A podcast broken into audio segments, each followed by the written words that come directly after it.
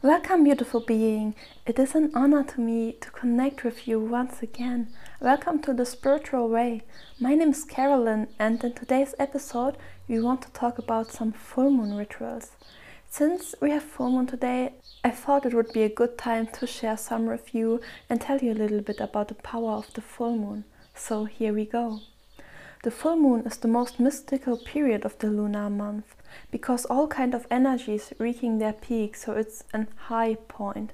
Everything in nature is saturated with powered energy, and the full moon opens and sharpens our sus- our subconscious blocks, so we are forced to see them and see what we are literally trying to not see the whole month.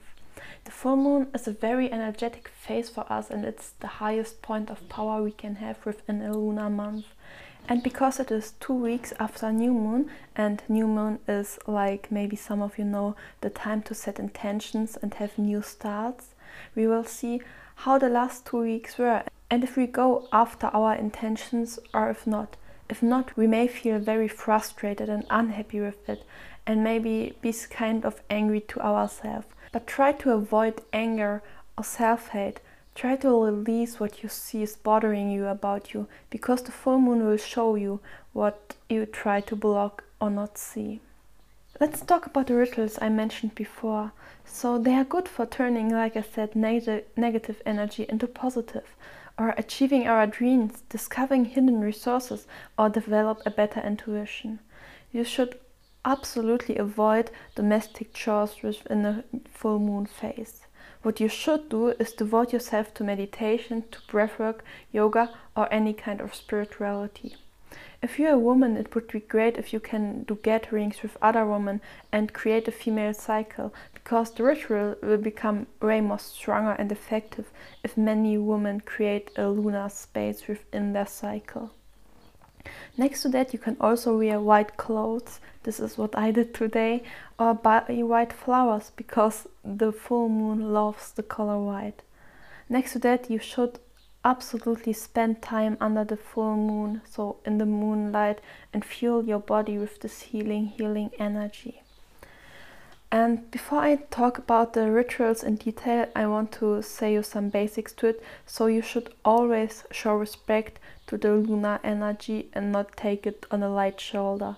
You should ask for help and you should be grateful in the beginning and at the end. So show gratitude when you start and show gratitude when you finish.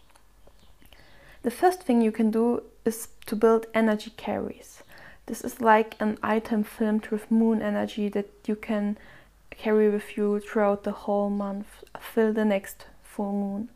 So leave something, it can be a mobile phone, a crystal, or whatever you like, under the light of the moon and ask the moon to fill it with its energy. In the end, express your gratitude. And in the next morning, you can just take it and you have a energy carry with you. The next thing is the ritual of liberation.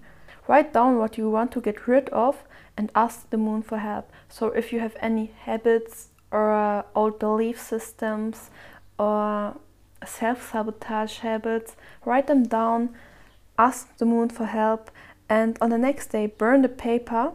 It would be perfect, it would, would be in candle or bonfire, so in natural fire Imagine or visualize how the negative habits or whatever you wrote down burn within yourself so you get rid of them. In the end, like I said, show gratitude again. Then the third thing are water rituals. Put water or a glass of water in the moonlight and then the next morning drink it sip by sip you so you can fuel your body with the moon energy. Or what would be perfect is to swim in moonlight because it would fuel and energize your whole body with its energy. The next ritual would be for fulfilling wishes Write on a paper what you want or what you desire. Be conscious with your words, no negativity, and stay in the present tense like if you already have it and you show gratitude like you just got it. So act like, I don't know, you want you want more money or you want a relationship or something like that and act like you just received it. And then hide the note until the wish is fulfilled and burn it then. So wait until you got what you want and burn the paper when it happened. In the end, show gratitude again and be very thankful to the moon that she helped you with it. The last thing is a cash ritual, so about money.